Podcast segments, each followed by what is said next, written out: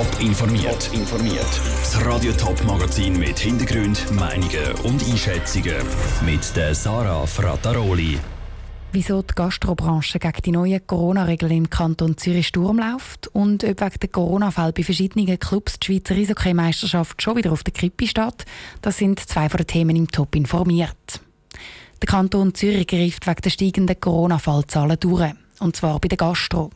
Ab morgen gilt in allen Clubs, Bars und Restaurants eine Maskenpflicht, wenn die Gäste dort nicht ausschließlich sitzen. Betroffen sind aber nicht nur Gastrobetriebe, sondern auch private Geburtstags-, Hochzeits- oder Familienfeste mit mehr als 30 Teilnehmern, wenn dort die Mindestabstände nicht eingehalten werden.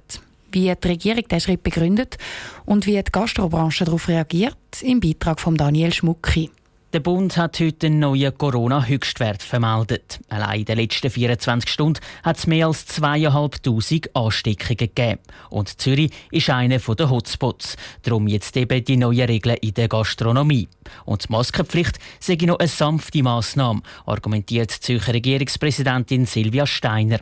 Die Alternative wäre nämlich gewesen, Clubs, Bars und Restaurants zuzutun. Im Moment steht eine generelle Schliessung von irgendeinem so einem Cluster nicht zur Diskussion, wenn es einzelne Betriebe gibt, die sich nicht an die Vorgaben halten oder ungenügende Schutzkonzepte haben, dann ist es durchaus möglich, dass die Gesundheitsdirektion die wird schliessen.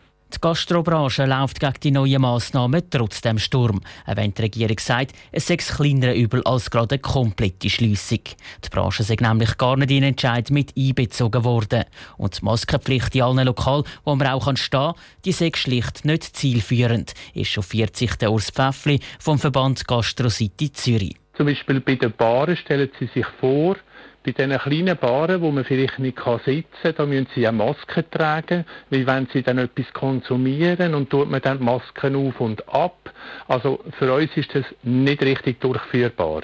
Kommt noch dazu, Maskenpflicht gilt nicht nur für die Gäste, sondern auch für das Servicepersonal. Das macht die Kommunikation extrem schwierig, sagt der Urs Pfäffli. Die neuen Regeln im Kanton Zürich gelten vorerst einmal bis Ende Monat. Der Daniel Schmucki hat berichtet. Ab welchen Fallzahlen der Kanton Gastronomie ganz würde zutun, da hat sich die Regierung nicht auf Test rauslassen. Sie behalten die Entwicklung im Auge und machen dann weitere Einschränkungen, wenn es nötig ist. Seit zwei Wochen wird im Schweizer Eishockey wieder knebelt. Aber jetzt wird der Spielbetrieb schon wieder ausbremst. Das Gapspiel zwischen dem HC Lugano und dem Erstligist Pikes Oberthurgau, das eigentlich heute Abend gewesen wäre, muss wegen infizierter Spieler schon zum zweiten Mal verschoben werden. Und auch beim National Ligist Fribourg-Gotteron gibt es mindestens vier infizierte Spieler. Darum hockt jetzt das ganze Team in Quarantäne. Statt darum kurz nach dem Saisonstart der Spielbetrieb im Eishockey schon wieder auf der Kippe.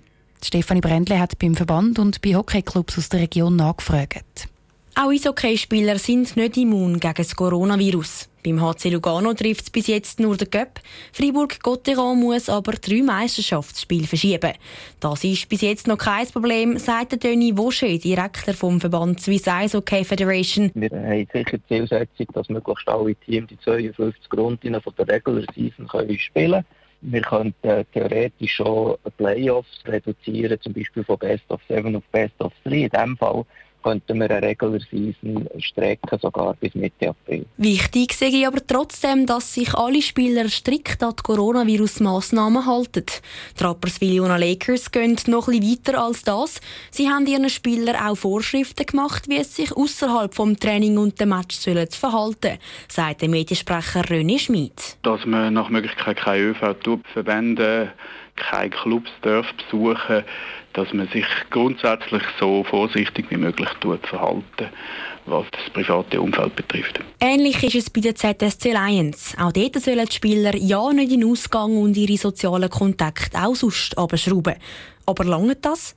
In Nordamerika zum Beispiel sind alle Spiele der Playoffs von der NHL im sogenannten Bubble-System gespielt worden.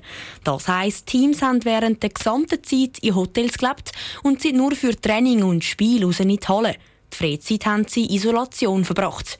Und bei den Spielen hat es auch keine Zuschauer gegeben. Für den Peter Zahner, Geschäftsführer der ZSC Lions, ist das darum keine Option. Aber auch die Infrastruktur geht es gar nicht her. In Nordamerika haben sie auch Probleme gehabt, überhaupt Stadien zu finden, die genug grosse Garderoben haben, genug Nebenräume haben, genug Hotel haben. Auch für den Denis Vaucher von der Swiss Ice Hockey Federation ist das Bubble-System aller NHL nicht möglich. Darum hoffen jetzt alle im Schweizer Eishockey ganz fest, dass die Infektionszahlen nicht weiter steigen. Sonst kommt dann die Saison 2020-2021 vielleicht doch noch auf Glatteis. Der Beitrag von Stefanie Brändle. Von der verschobenen Meisterschaftsspiel von Fribourg-Gotteron sind bis jetzt weder ZSC Lions noch Rapperswil-Jona Lakers betroffen. Sie spielen beide als nächstes am Freitag. Und jetzt kommen wir noch zu einem ganz anderen Thema. Die Tour ist heute weniger als halb so breit wie noch vor knapp 100 Jahren. Das ist nicht nur für die Natur ein Problem, sondern auch für die Bevölkerung rund um die Tour herum. Das Hochwasserrisiko ist nämlich hoch, wenn ein Fluss dermaßen eingezwängt wird. Der Kanton Thurgau wird den Fluss darum mit dem Projekt Tour Plus renaturieren und wieder breiter machen. Gegen das Projekt wehren sich jetzt aber ausgerechnet die Umweltverbände.